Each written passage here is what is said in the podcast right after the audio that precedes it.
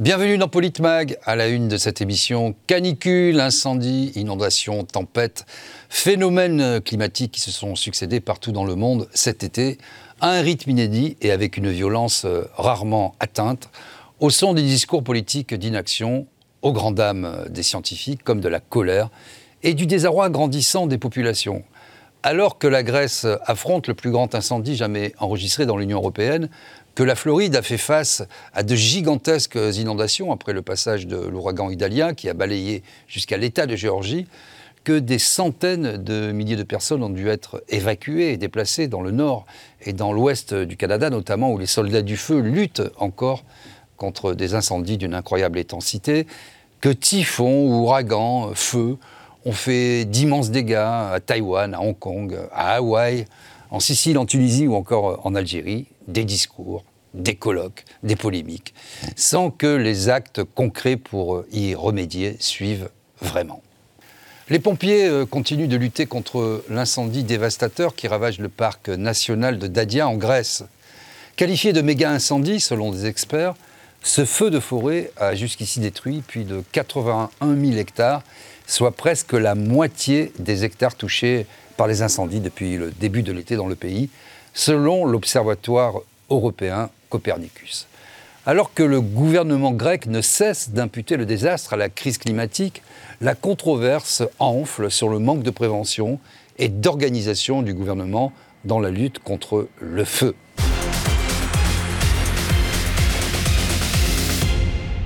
Pour en parler avec moi sur ce plateau, Gamal Abina, cofondateur du mouvement des droits civiques. Euh, bonjour à vous, Gamal Abina. Bonjour Didier, bonjour tout le monde.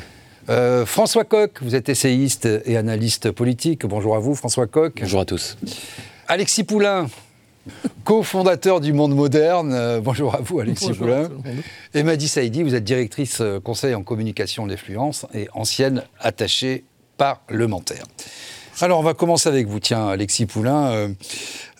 beaucoup de discours, beaucoup de blabla, beaucoup de colloques, et il semblerait que les pouvoirs publics, quel que soit le pays, d'abord, euh, d'ailleurs, soit complètement dépassé par, euh, par la situation.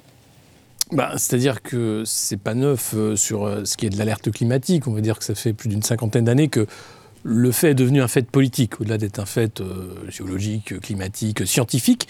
Euh, et malgré ça, on voit bien, euh, discours de Chirac, notre maison brûle et nous regardons ailleurs, déclaration de Pompidou hein, dès les années 70, les grands colloques, bien sûr, le GIEC qui se met en place, et puis au final, c'est année après année, une politique d'attentisme avec toujours le fait que c'est de pire en pire, hein, évidemment, les étés caniculaires, les grands incendies, hein, on a vu le Canada, l'Australie, maintenant c'est la Grèce, il y a aussi la Russie, une partie de la Sibérie. Euh, et donc, euh, euh, rien n'est fait, la déforestation au Brésil. Enfin, on a l'impression que on va s'occuper des pailles en plastique. Ça. parce que finalement on peut faire quelque chose du détail, mm. mais que la grande question finalement du modèle de production, euh, la grande question des moyens aussi de lutte contre les incendies, euh, euh, la grande question de l'eau aussi, est globalement éludée parce qu'elle est soumise aux lois du marché. Et donc il y a là quelque chose qu'on ne peut pas réguler sans passer à un autre monde finalement, en disant attention, finalement l'eau ne devrait pas être privatisable comme elle l'est aujourd'hui par exemple. et la question de l'action politique, pour moi, elle est dérisoire parce que justement, elle s'attache aux détails, elle s'attache aussi à des plans qui sont des plans sur la comète. Va voir par exemple le remplacement euh, des, voitures thermiques par la voiture électrique. C'est proprement de l'improvisation euh, aux mains d'un lobby automobile pour euh, vendre à nouveau de la, carcasse en tôle avec une batterie à la place d'un moteur à essence. Mais c'est pas ça qui va changer grand-chose finalement à cet inéluctable changement climatique. Madi Saïdi, finalement, le constat, on le connaît tous, effectivement, depuis Pompidou. Hein, euh, au moins, euh, la maison brûle, on, continue de regarder ailleurs. C'est une absence de volonté politique, selon vous? Oui, je pense qu'il y a un vrai problème de volonté politique. On est beaucoup dans l'incantation. Il faut faire, faisons, allons-y. Et je crois qu'il y a aussi un problème sur la vision qu'on a sur la question écologique. Je pense qu'on est trop loin de la réalité euh, des citoyens. On ne s'occupe pas de la réalité des citoyens. Tout à l'heure, euh, Alexis Poulain parlait justement des pailles, on nous parle de voitures électriques, mais il y a aussi des gens dont c'est le quotidien, il y a la question de l'eau. Il y a des villages, mais au-delà même des villages, même ici en France, des endroits où la question de l'eau est vraiment primordiale. Ça, on n'en parle pas. Donc on reste soit sur une question euh, d'écologie, je pense, euh, entre intellectuels, entre chercheurs, on en parle, on est tous d'accord dans le monde entier. punitive aussi, souvent. Et aussi punitive, et on est moins sur le terre-à-terre, les attentes des gens, et surtout, on n'a pas de solution concrète pour apporter des réponses aux défis euh, du quotidien des gens. Les incendies, les pénuries d'eau et autres.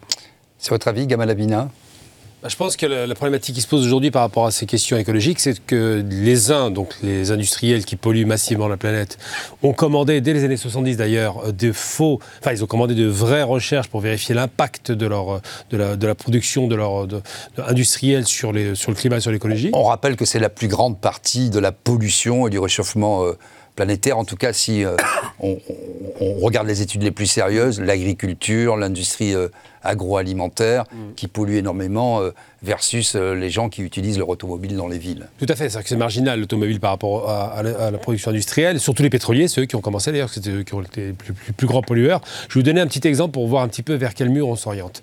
Par exemple, on, se, on se, rappelle à l'époque, avec Rockefeller, avant qu'il n'arrive sur le marché, des lampes à pétrole. Alors au départ, ce pas des lampes à pétrole, c'est ce qu'on utilisait comme carburant, c'était l'huile de baleine. Et on a fait exterminer toutes les baleines pour garantir que les gens puissent juste mettre de la lumière chez eux.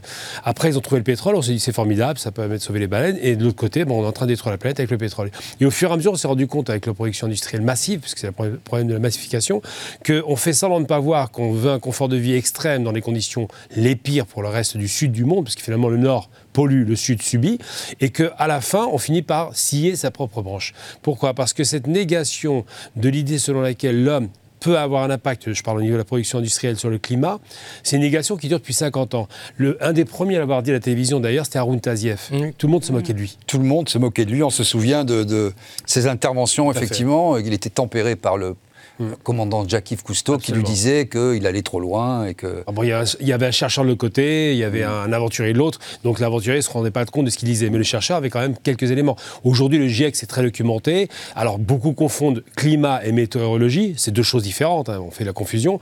Donc, ils disent s'il n'a pas fait trop chaud cet été, donc ça va. Le problème, c'est qu'il y a des pays qui sont exposés, surexposés, particulièrement l'Afrique du Nord, où les sécheresses... Il y a une question d'échelle aussi. Voilà, il y a une question d'échelle, une, question de récurrence. En Afrique du Nord, il n'y a pas les, les anticyclones, il n'y a pas la possibilité de rafraîchir avec le, le vent du Nord, donc qui sont exposés. On a eu 52 degrés à Alger cette année. Pareil du côté de l'Atlantique, euh, du côté de l'Est, de l'Ouest du Maroc, on a eu des températures très élevées. Et il faut savoir que depuis 5 ans en Afrique du Nord, c'est la sécheresse totale. Aujourd'hui, la seule solution qu'ils ont trouvée, c'est le dessalement de mer, qui est encore un générateur, évidemment, malheureusement, de pollution. De pollution. François Coq, euh, on ne résoudra pas le problème si on n'accepte pas, de manière plus globale, à grande échelle, de sortir euh, de ces modèles qui, appauvrissent complètement les ressources et qui produisent euh, ces catastrophes, selon vous? Oui, pour l'instant, on, se contente de faire euh, peser sur le consommateur la responsabilité et les, maigres efforts pour essayer de changer une situation globale sur, laquelle, pour le coup, nous avons bien peu de prise.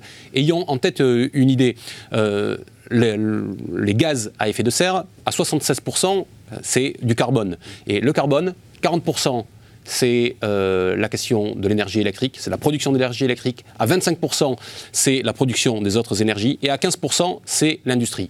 Donc tout ça, déjà, ça vous fait 80% de la production et des rejets de, carbone et donc de l'essentiel des gaz à, effet de serre. Donc ce n'est pas simplement les consommateurs en bout de chaîne qui peuvent, par leurs petits gestes quotidiens, changer les choses. Donc on voit là qu'il y a euh, pour le coup beaucoup d'enfumage et qu'il n'y a pas une volonté de prendre à bras le corps le problème. Et pourquoi n'y a-t-il pas cette volonté de prendre à bras le corps le problème? Sans doute parce qu'il y a un déficit de compréhension de la part des décideurs de ce qui est en train de, se passer. Je prends un exemple, il y a eu une confrontation il y a quelques jours en France entre M. Jouzel, qui est un paléoclimatologue qui est euh, éminent et qui est l'un des chercheurs euh, euh, du, GIEC, et le directeur de Total Energy, la grande multinationale, et derrière lui d'ailleurs du, MEDEF. Et ces gens-là ne parlent pas de la même chose. Le directeur de Total veut promouvoir de nouveaux projet. Et il dit, mais bien sûr, nous ralentissons le rythme de euh, production des énergies euh, carbonées. Nous sortons de nouveaux projets parce qu'il y en a besoin pour, parce qu'il y a une demande face à, cela, mais euh, nous développons les renouvelables, donc euh, nous ralentissons notre rythme. Mais ce que dit le paléoclimatologue, il dit il ne suffit pas aujourd'hui de ralentir le rythme. Même si vous ralentissez le rythme, vous continuez à émettre et vous continuez à aller vers une quantité qui n'est plus supportable pour la planète. Et il donne deux échéances. Il dit si dans les 5 ans, 5 ans à venir, nous ne changeons pas et nous ne mettons pas en place une rupture majeure, le dépassement de, l'augmentation de 1,5 degré de la température sera inéluctable. Si dans les 15 ans, nous ne mettons pas en place cette rupture majeure, le dépassement de l'augmentation de 2 degrés de la température moyenne de la planète sera inéluctable, avec toutes les conséquences que ça a. C'est une température moyenne. Par exemple, pour la France, ça veut dire que même avec une augmentation de 1,5 degré, il y aurait des augmentations de 3-4 de 3-4 degrés pardon, en, moyenne de la, de la température. Donc on voit bien que euh, entre les chercheurs et la population, qui a une grande prise de conscience, je crois, de ces questions, et les décideurs, eh ben, il, y a, une espèce de hiatus aujourd'hui où certains continuent à se dire on a encore du temps pour faire les choses et euh, on va déléguer aux citoyens la responsabilité de commencer à faire, euh, à faire l'effort. Et euh, ben, de l'autre, ceux qui disent ben non, il n'y a plus le temps. Et puis, Alexis Poulain, on peut dire aussi que la géopolitique s'invite un petit peu dans le débat, dans la mesure où, par exemple, ça a été dit par François Coq, en termes d'énergie décarbonée, par exemple, si on cite la France qui a abandonné sa filière nucléaire, pour relancer euh, on a besoin aujourd'hui d'électricité, puisqu'on va vers le tout électrique. Donc euh, nos voisins allemands, euh, des centrales à charbon, nous-mêmes on relance des centrales à charbon, on achète du gaz de schiste américain qui est extrait dans des conditions difficiles, qui, qui, pollue énormément, c'est un facteur de 1 à 10, parce qu'en plus il traverse la mer sur des containers. donc on est, on est un peu dans la quadrature du cercle, on n'en sort pas de cette question. Alors, la, France n'a pas abandonné sa filière nucléaire. Hein. Elle va euh, allonger la durée de vie des centrales au-delà de ce qui était prévu initialement. Donc on est en train de tirer sur l'élastique pour voir jusqu'où ça peut aller. On n'est pas les seuls. Hein. Euh, beaucoup de, pays qui ont le nucléaire civil font la même chose. Euh, et puis on lance des, nouveaux projets nucléaires, hein, les EPR nouvelle génération. Oui, mais on sait, quand je dis abandonné, on sait que globalement. Non, elle a été laissée en jachère. Voilà, il faudrait une dizaine d'années pour retrouver. Voilà. À l'époque où on pouvait prévoir et donc avoir les, les 20 ans d'avance et continuer d'être en pointe sur ces thématiques-là, on a perdu toute cette avance et d'ailleurs, euh, l'ancien patron d'EDF a été remercié pour avoir dit les vérités euh, lors de l'université. Et du savoir-faire. Et on a perdu le savoir-faire aussi. Et le, savoir-faire. Donc on est, on est avec évidemment un mix énergétique euh, compliqué.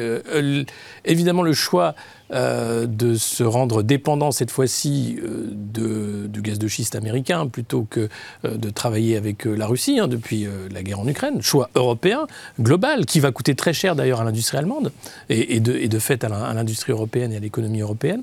et puis la question du renouvelable qui n'est pas au rendez-vous. Aujourd'hui, euh, le renouvelable n'est pas en capacité de produire suffisamment d'énergie pour l'industrie, euh, pour les besoins quotidiens, pour le transport, etc. etc. Donc on est vraiment là dans un, une croisée des chemins où tout est question d'horizon. Hein. c'est 2030, c'est 2050, euh, c'est d'abord l'électrique, ensuite ce sera l'hydrogène, ensuite on verra, et on remet toujours à plus tard avec des des déclarations ridicules, comme la dernière déclaration d'Emmanuel Macron qui dit voilà, un truc hyper important, ça va être de demander aux élèves de 6e de planter un arbre. De planter un arbre. on en est là. Hmm. Euh, alors qu'il a, Emmanuel Macron, dans le même temps, hein, c'est sa marque de fabrique, supprimé euh, quasiment euh, l'Office national des forêts. Hmm. donc, c'est n'importe quoi. Hmm. Ou alors c'est de la communication, ou alors c'est du foutage de gueule. Mais dans, en aucun cas, c'est une politique écologique ou une politique de durabilité ou une politique qui prévoit ce qui est en train de se, produire. On improvise avec l'aide de lobbies qui sont plus ou moins positionnés en fonction des avancées technologiques pour subvenir à certains besoins pendant un moment donné. Mais prenons les éoliennes, euh, c'est quelque chose qui a montré ses limites, euh, qui est en train aussi de, beaucoup poser question, euh, notamment sur l'impact dans, la, biosphère, hein, à savoir que quand vous coulez une tonne de béton pour mettre un mât avec une éolienne, bah, derrière c'est tout un écosystème qui s'en trouve bouleversé. donc il y a beaucoup de questions par rapport à, ces, mises en place, les parcs d'énergie solaire également. Hein. on a profité par exemple des grands feux autour de, de Bordeaux l'an dernier pour dire bah, finalement quelle aubaine on va pouvoir installer mm. des, fermes d'énergie solaire. Là encore, c'est où est l'écologie dans, ce, mm. type de projet? Mais justement, tiens, vous avez parlé euh, d'Emmanuel Macron. On va écouter euh, Joe Biden, le président des États-Unis, et Kyriakos Mitsotakis, qui est le premier ministre grec, sur les déclarations euh, ces constats de ce qui s'est passé cet été et finalement qui représente bien la classe politique dans son ensemble. Il y a quelques minutes, j'ai reçu un appel de votre administratrice Dean uh, Criswell qui se trouve en Floride et qui aide uh, à faire l'évaluation initiale de cette uh, tempête de catégorie 3 qui a touché Terre. Et ce matin, je lui ai parlé à nouveau. Il semble que nous devrions être en ligne directe, tous les deux. Le gouverneur de Santis et moi, nous nous sommes parlé à nouveau. Ce matin, je lui ai fait savoir que j'approuvais sa déclaration de catastrophe majeure. This morning, I let him know that I approved his major disaster declaration. Και ζημιές στον δασικό πλούτο πράγματι les dégâts causés à nos forêts sont considérables. Selon les premières estimations, ils dépasseront 150 000 hectares de forêts brûlées. Je vous expliquerai plus loin comment nous calculons les zones brûlées, car cela a son importance. L'incendie le plus grave a été celui de la forêt de Dadia, à Evros, qui a été qualifié de plus grand incendie de forêt d'Europe. Madi Saidi, on pourrait multiplier comme ça les interventions euh, des chefs d'État, des premiers ministres, qui se bornent à constater, à déclarer l'état de catastrophe naturelle, euh, de faire euh, le compte du nombre d'hectares partis en fumée. Mais il n'y a aucune déclaration, personne ne semble prendre la mesure, dire il faut qu'on change de, paradigme, il faut urgemment changer notre façon de faire parce que ça ne peut plus durer. Et d'ailleurs, la population n'est pas d'accord, est en colère souvent, euh, on, y viendra un peu plus tard, sur les moyens engagés pour, pour lutter contre toutes ces catastrophes. C'est bien ça le problème, c'est qu'on reste toujours au stade du constat, et le constat on le connaît depuis, depuis des années. Il existe, et chaque année, quand c'est l'été, on a le même remake. La Grèce était déjà ça l'année dernière, l'Algérie c'était déjà le cas l'année dernière. Donc on a le même constat, les mêmes déclarations. Oh ben les pauvres, c'est scandaleux, on va agir, on n'agit jamais. Et à un moment, je pense qu'il appartient aussi au peuple. Après, évidemment, c'est pas simple en termes d'action, mais de, prendre le pouvoir sur ces questions-là, parce qu'ils sont bien gentils. Quand ça brûle, on va voir le peuple, on leur dit, ah ben, vous savez, vous avez une vraie responsabilité par rapport au climat. Il va falloir que vous fassiez des efforts. Et tous ces efforts, c'est au peuple qu'on le demande. Sauf que ceux qui détiennent en réalité la possibilité d'agir, c'est pas le peuple c'est les politiques qui, en dehors de leurs incantations et des belles conférences qu'ils font, ils arrivent tous avec une tronche de, d'enterrement en disant c'est scandaleux, c'est dur, mais à un moment, il va falloir agir. Et c'est peut-être même pour cela que dans certains endroits, la question climatique est toujours pas prise au sérieux. Elle n'est pas prise au sérieux du fait du constat. Non, ça, on est tous d'accord. C'est parce que personne n'agit. Donc finalement, le citoyen se trouve dans la situation, il se dit c'est vrai, c'est grave, on voit que c'est grave, mais pourquoi personne ne fait rien? Pourquoi les politiques ne font rien? Alors peut-être que tout ce qu'on dit, ce n'est pas vrai alors qu'on sait tous qu'il y a plein de, plein de rapports, le GIEC encore en parlait, euh, on le voit dans notre quotidien, mais l'action malheureusement elle est du côté des politiques. Gamal Abina, vous qui suivez les questions euh, en Afrique et particulièrement au Maghreb, euh, là, on est euh, notamment, par exemple, en Algérie et en Tunisie aussi, où il y a eu des feux gigantesques, année après année, en Algérie, en tout cas, euh, les moyens pour lutter sont dérisoires, les forêts ne sont pas défrichées, ne sont pas entretenues, et puis on a l'impression que, voilà, il y a eu beaucoup de victimes hein, cet été, plusieurs dizaines de victimes, rien ne bouge, rien ne change là aussi. Le problème, c'est qu'on est capable d'acheter 200 avions de combat pour faire la guerre, mais on n'est pas capable d'acheter un Canadair. C'est quand même assez extraordinaire. Ensuite, l'autre aspect, c'est que ceux qui sont exposés, c'est essentiellement les pays du Sud. Ceux qui polluent, c'est le Nord, on le sait. Et surtout, euh, là, vraiment, on parle d'un massacre. Je prends que l'Algérie, puisque j'ai eu les statistiques. Euh, on a perdu 17% du couvert végétal de forestiers en Algérie en 20 ans. 17%. Donc, une vraie accélération. Les Algériens ont plus d'argent, ils ont pu acheter quelques moyens, mais ça reste dérisoire. Et c'est l'armée qui fait le travail. Donc c'est vraiment un travail considérable.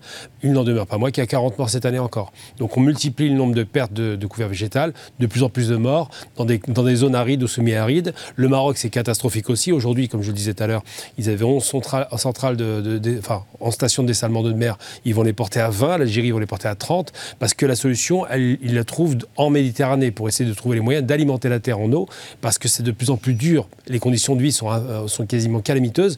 Mais le problème qui, qui se pose aujourd'hui, c'est quoi? C'est que ceux qui polluent tiennent les politiques en main. Il faut être très clair. Les politiques disent à la population, vous êtes responsable, ce qui est faux.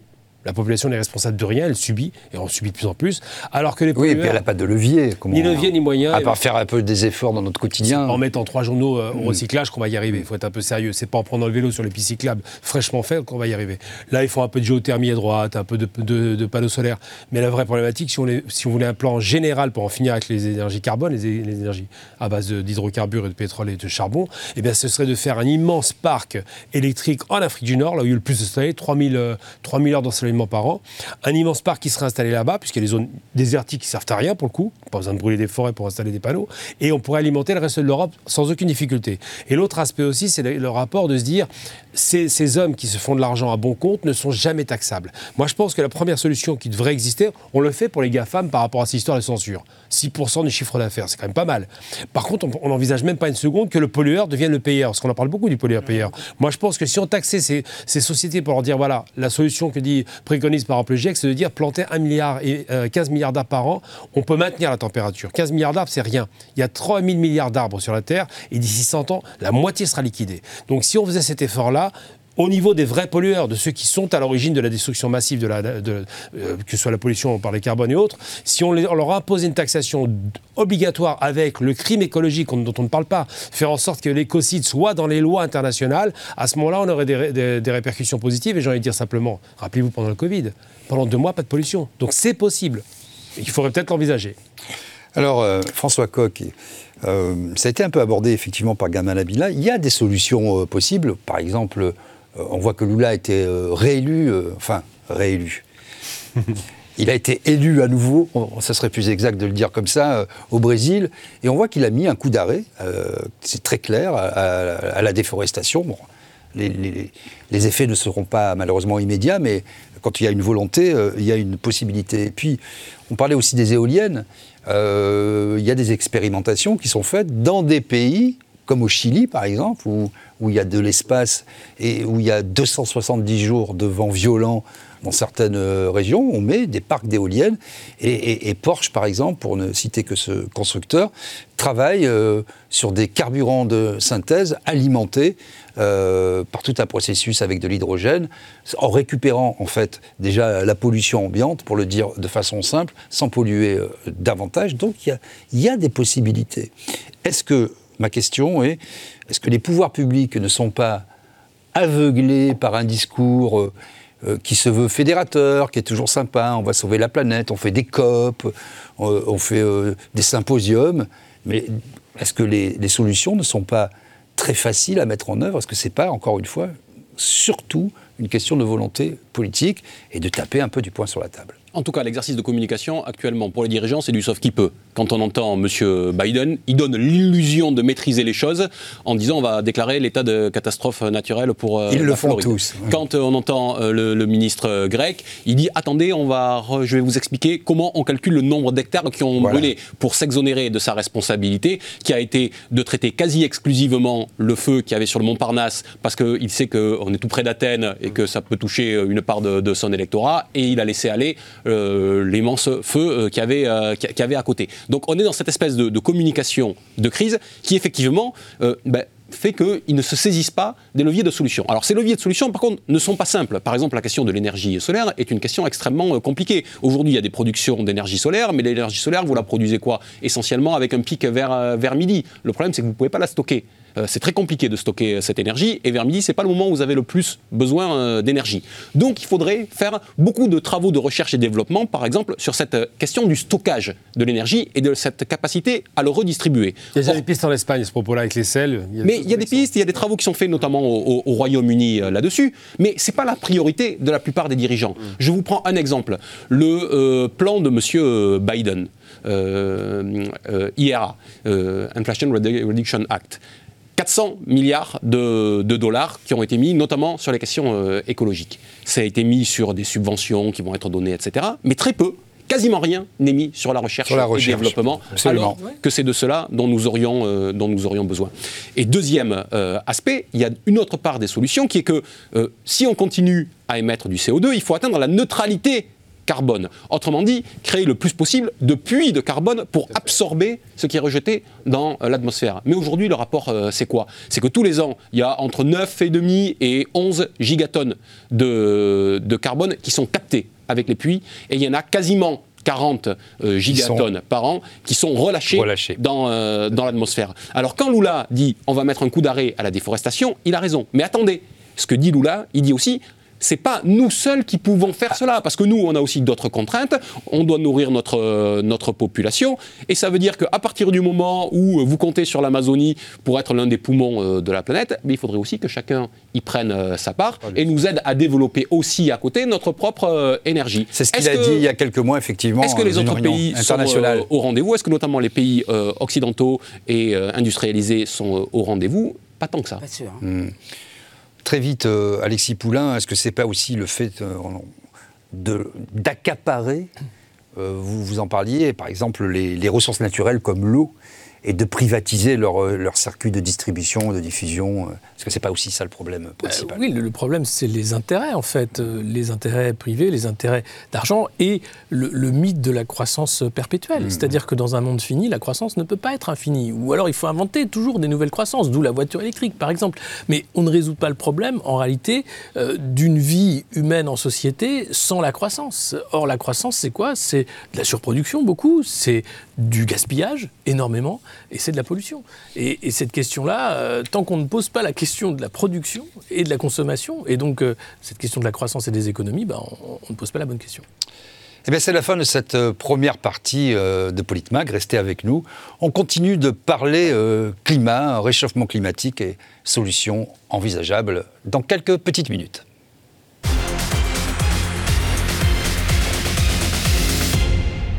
Bienvenue dans cette deuxième partie de Politmag. On continue de parler du réchauffement climatique et de cet été 2023 qui a été, euh, on l'a appris ce matin d'ailleurs, tiens, le plus chaud euh, jamais euh, enregistré. C'est l'Union des météorologues mondiaux qui, a, qui, a, fait cette communication ce matin. Le plus chaud. Sur Terre et sur mer. Et sur Terre et sur mer, jamais enregistré.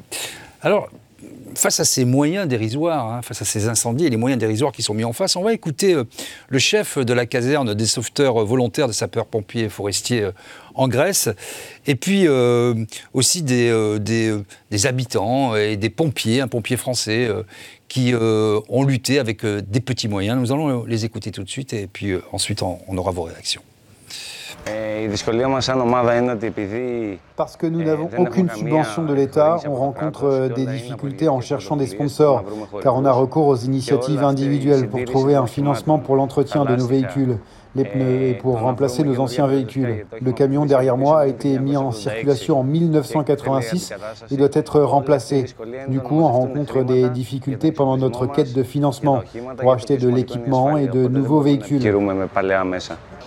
Bon, ils font avec leur, euh, avec leur envie, avec leur dynamisme. Et maintenant, ce qu'ils, ce qu'ils attendent de nous, c'est de la formation, des règles, des règles strictes au niveau de l'engagement des moyens et avec euh, nos méthodologies opérationnelles. Donc ils sont très demandeurs. Ils n'ont pas du tout les mêmes techniques d'intervention. Euh, si vous regardez dans, la caserne ouest, il n'y a aucun véhicule 4x4. Ils partent euh, dans la montagne, dans les collines, avec des véhicules urbains. Donc déjà là, c'est une technique euh, différente. Bon, c'est un euphémisme, François Koch. Hein. Euh, pas de sponsors, ils cherchent des sponsors, les Grecs, pour lutter contre les incendies qui dévastent. Hein. et, ils n'ont pas de 4x4, des, des, véhicules qui ont 40 ans d'âge peut dire merci l'Europe. Mm. Euh, c'est la Troïka qui a saigné la Grèce après la crise financière de 2008. Euh, c'est Goldman Sachs qui avait maquillé les comptes de la Grèce hein, pour faire cette dette abyssale. Et quelle a été la réponse de l'Union européenne? C'est vous n'aurez plus de services publics. Mm. Euh, et, tout a été à l'envie. Aujourd'hui, vous avez, je crois que c'est un Européen sur deux hein, qui s'estime vivre en, précarité, et, et, particulièrement en Grèce.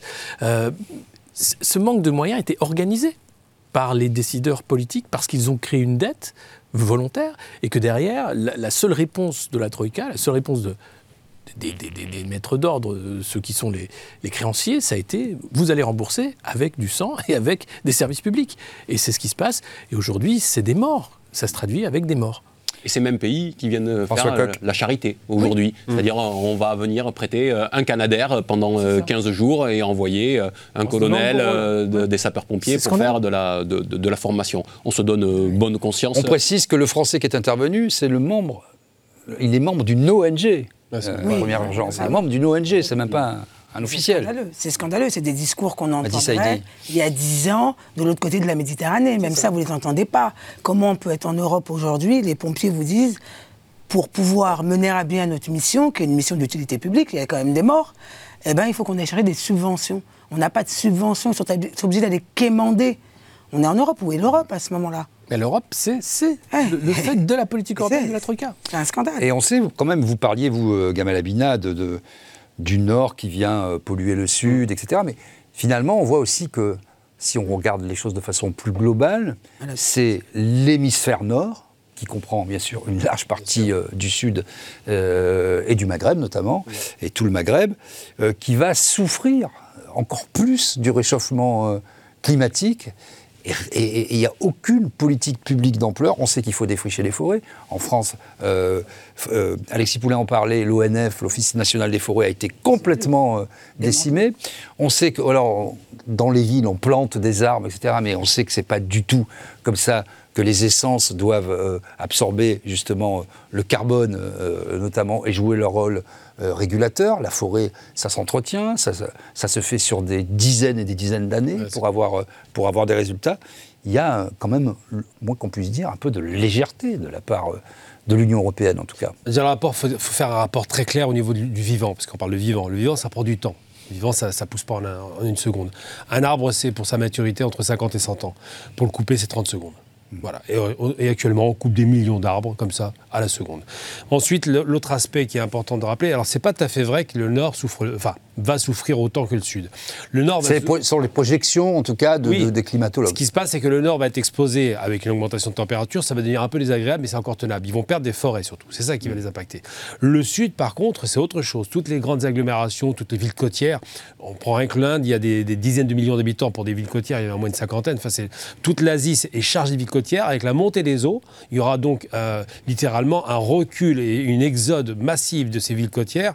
Et il y a déjà à peu près un habitant sur deux aujourd'hui qui est en exode, qui n'est plus en exode pour la guerre, mais deux fois plus en exode pour des questions climatiques. Donc c'est ça la réalité. C'est-à-dire qu'aujourd'hui, le Sud est impacté lourdement parce qu'une augmentation de température de 1,5 dans le Nord, c'est 10 degrés plus en le Sud quasiment c'est instantané. Parce que c'est des zones arides, c'est des zones où il y a peu d'eau, c'est les zones où effectivement les fonds des neiges ne se font pas, puisqu'il n'y a, quasiment pas de montagne. Et donc l'eau douce disparaît, et l'eau douce, c'est 3% de l'eau disponible sur Terre. Donc moins il y a d'eau, plus il y a d'habitants, plus la quadrature ne se fait pas. Donc ce qui se passe aujourd'hui, c'est que c'est là où on peut revenir sur la, réalité des moyens mis en œuvre et des résultats. L'Europe de 27 pays est incapable avec une Grèce qui est en train de perdre à peu près un million et demi de, mètres carrés de forêt, c'est ça à peu près, 15 000 hectares, et 150 euh, 000 hectares. Et donc ce qui se passe, c'est que l'Europe n'est pas capable d'envoyer des centaines de Canadaires pour mettre un frein immédiat à ces, incendies. On voit des, types qui vont avec des pistolets à eau, on voit des gens qui, sont des particuliers quasiment, qui viennent avec leur véhicule perso, on voit des gens qui n'ont aucun moyen parce que l'État est, littéralement a disparu. Il n'existe plus, oui. Il n'existe pas, et surtout l'Europe n'est pas capable de mettre en commun ses, capacités.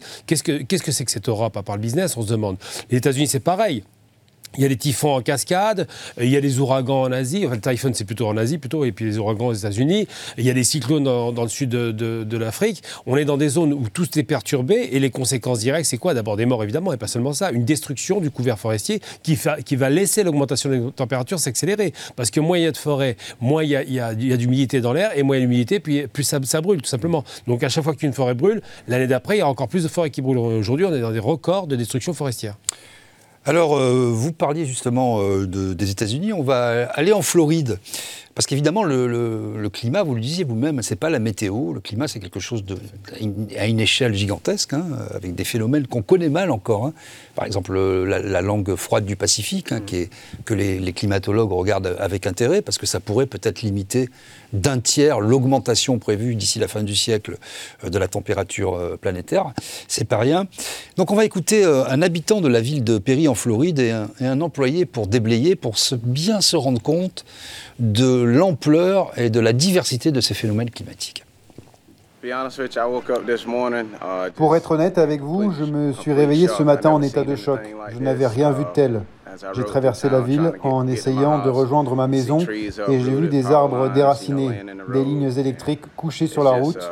C'est assez dévastateur et ça fait des ravages dans cette ville. Nous sommes restés dans le parking de Walmart la nuit dernière et le vent hurlait, hurlait. Nous étions enfermés et il y avait d'autres personnes qui avaient abandonné leur maison. Et c'était incroyable de voir à quel point les vents peuvent être forts. Mère Nature ne plaisante décidément pas avec nous. Madi Saidi, c'est vrai que les États-Unis, et notamment certaines zones, la Floride, était souvent euh, le théâtre d'ouragans de, euh, très très puissants.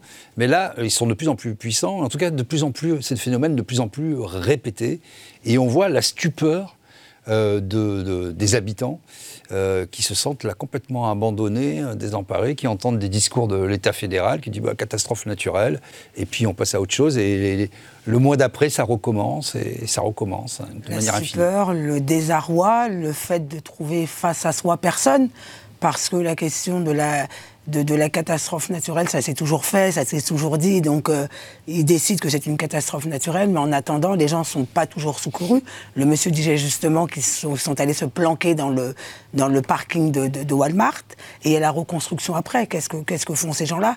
Comment ils se reconstruisent? Combien de temps ça prend? C'est tout ce que les assurances, c'est partout la même chose. Ça demande un temps. Donc on revient toujours à la fameuse question de l'action, de la volonté.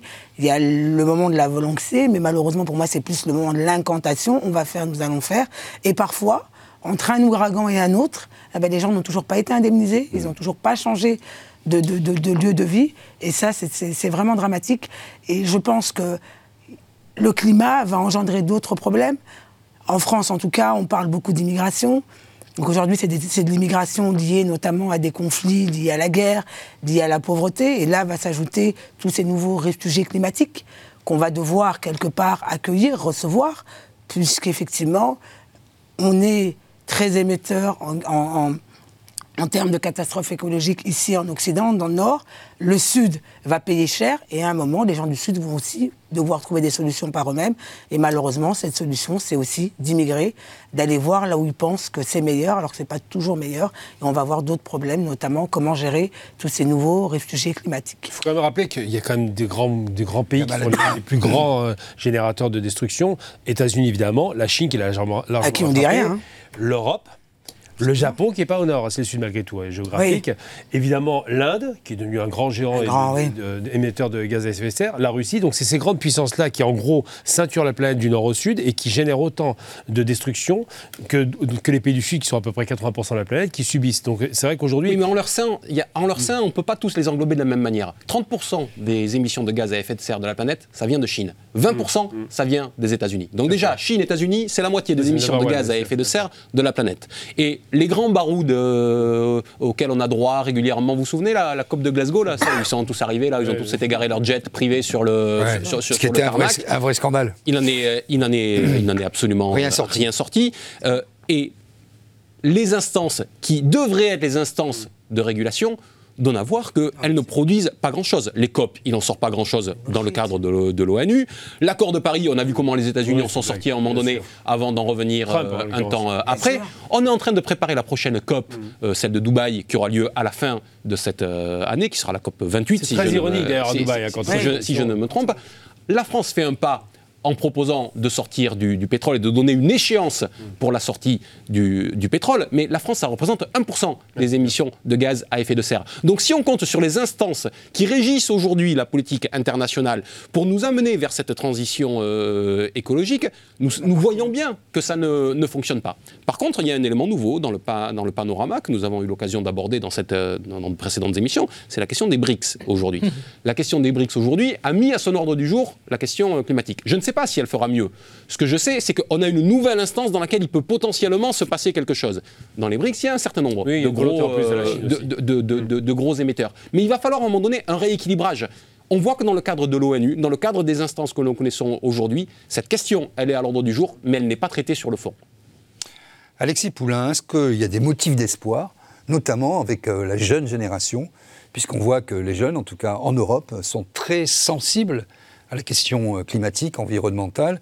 Euh, Est-ce qu'il veut, où on a échoué nous Euh, Est-ce que les jeunes vont pouvoir prendre le relais, peser, ou est-ce que, pareil, ils vont crier dans un désert? Je, crois que non, parce que enfin, sur la génération, c'est clairement un, changement radical, où là, la question écologique, elle est maintenant partout. Il n'y a pas un parti qui va s'arroger la question de l'écologie. Elle est même centrale dans la- dans l'idée de construction sociale. La question, c'est Qu'est-ce que ça veut dire? Euh, L'écologie, ça veut dire repenser le modèle de développement. Euh, ça veut dire on ne peut pas dire à des pays qui aujourd'hui euh, veulent du développement, une classe moyenne, s'équiper, qu'il faut arrêter, arriver à, être dans une décroissance, commencer tout de suite avec une voiture électrique. Bon, vous allez au bled. c'est- difficile de dire avoir des voitures à électriques, un milliard, et avant demi de Chine- 2030. un milliard et demi de Chinois, on a tout pollué, Partout, maintenant partout, arrêtez non, non. parce que c'est pas bien. C'est un Hein discours qui n'est pas entendable.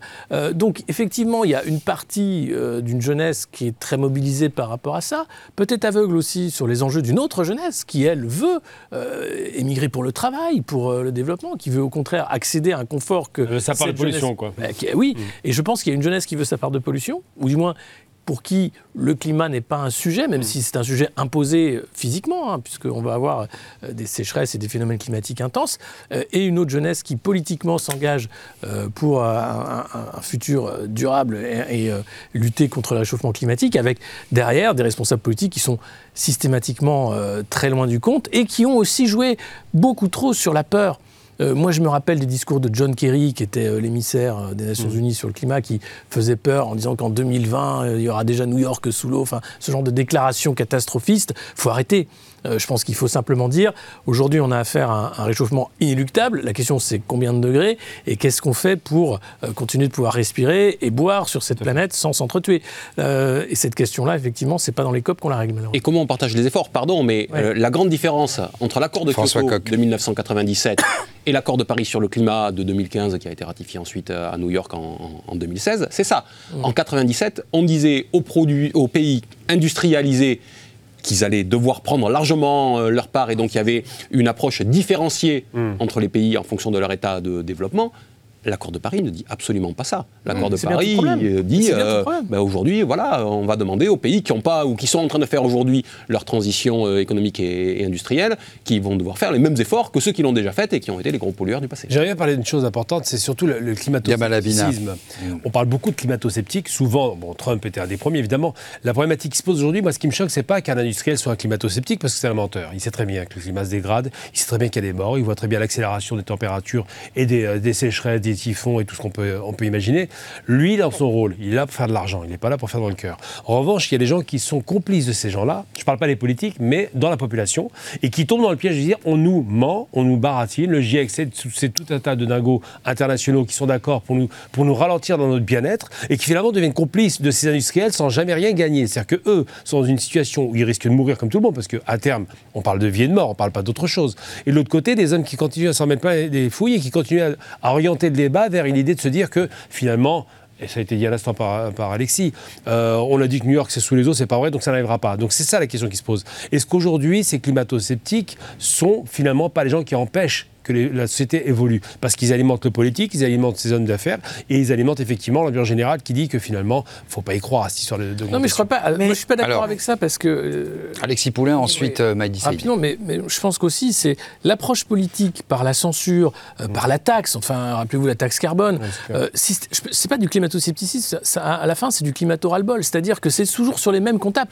D'un côté, Emmanuel Macron va dire Ah, Moi, je suis pas pour interdire l'avion. Bien au contraire, évidemment, il utilise tout le temps l'avion. Ils ont fait euh, cette semaine En 600 revanche, km avec euh, en revanche, son truc à lui, c'est d'interdire la avion. voiture diesel, Mm. parce que ça ne va pas euh, changer son mode de vie à lui, bien au contraire. Donc, le fait que ce soit toujours les mêmes, euh, qui voient bien euh, leur mode de vie euh, changer et, et en moins bien, avec une paupérisation, les zones à faible émission. Euh, on, voit à Londres ces caméras qui sont mises en place pour empêcher les voitures euh, pollueuses de, de rentrer. C'est toujours les mêmes qui ont l'impression de payer l'addition. Les caméras thermiques vont être expérimentées sur le périphérique lyonnais Oui, pour le covoiturage. à partir du mois d'octobre pour le covoiturage, c'est-à-dire on va être traqué par des caméras thermiques C'est dingue. qui vont, qui vont déceler si vous êtes seul ou accompagné, et si vous n'êtes pas euh, si vous n'êtes pas accompagné, vous recevrez 135 euros d'amende Oh, directement chez Il vous. suffira de mettre en, en route le, le- le fauteuil chauffant d'à côté. Voilà. et Je pense que la caméra. Donc, euh, non mais voilà le genre de- d'écologie euh,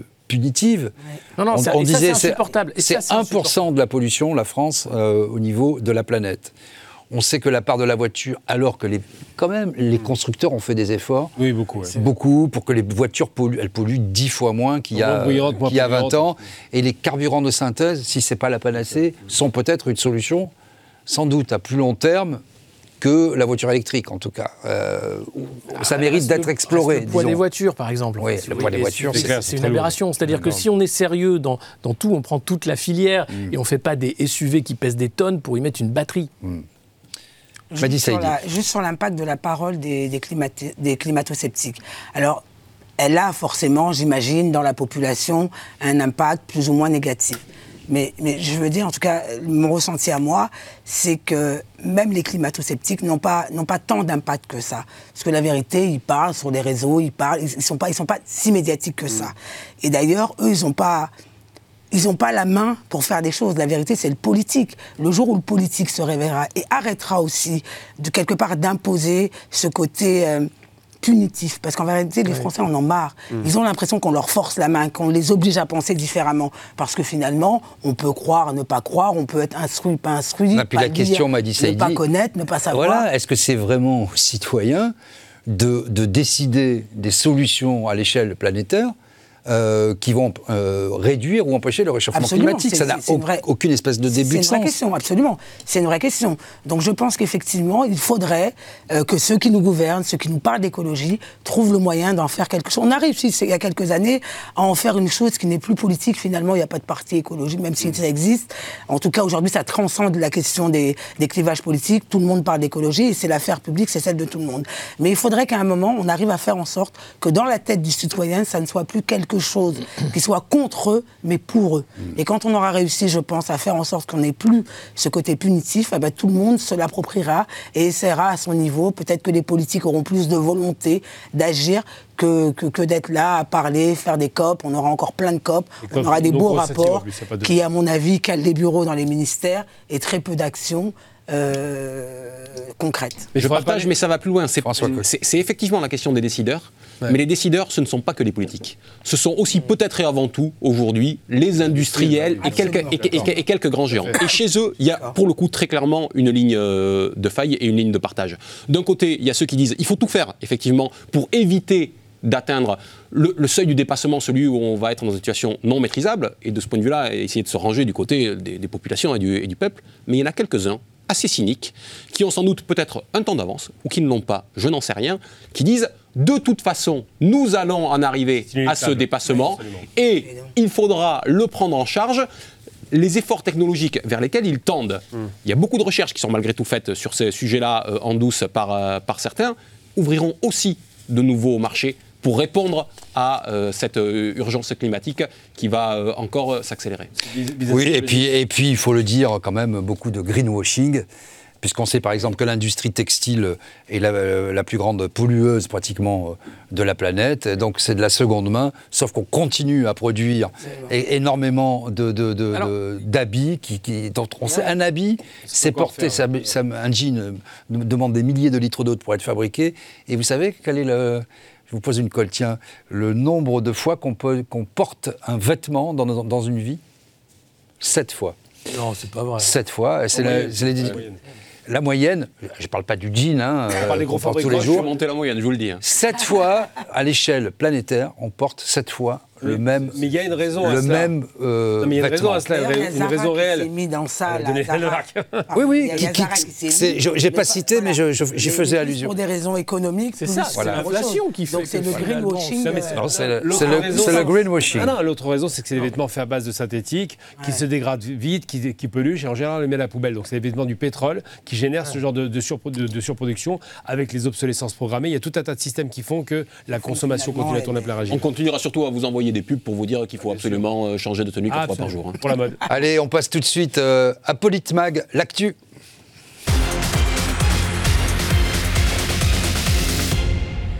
La France, euh, qui accueille des Afghanes menacés euh, par les talibans, a pris la prise de, de pouvoir des talibans.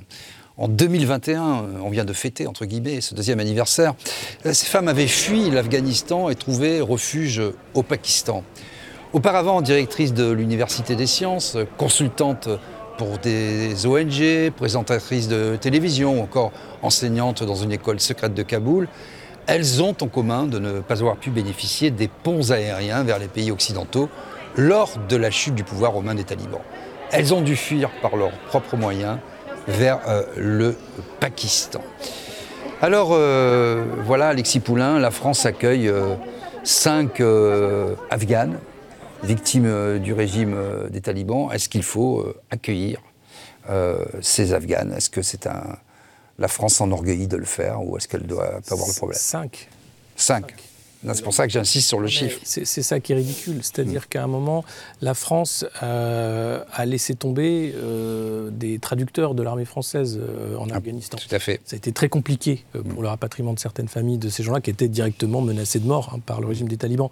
il faut voir le, degré de cynisme qu'il faut avoir pour dire qu'on accueille cinq femmes afghanes parce qu'elles avaient aussi des positions intellectuelles, etc. Mais qu'est-ce qu'on fait pour les femmes afghanes à part de regarder finalement la catastrophe qu'a été la politique mmh. américaine dans la région pour, euh, au, final, hein, armer les talibans, puisque les, États-Unis ont laissé sur place toutes les armes, et leur donner les, pleins pouvoirs en disant finalement, voilà, maintenant c'est votre pays, allez-y, faites comme vous auriez toujours fait d'ailleurs si nous n'avions pas été là pour euh, massacrer les populations. Donc c'est proprement scandaleux. Enfin, c'est encore une fois la preuve que ces politiques d'ingérence internationale sont des catastrophes humanitaires que nous n'assumons pas. Parce que derrière, c'est cinq femmes afghanes. Point. Saidi, vous aurez le mot de la fin.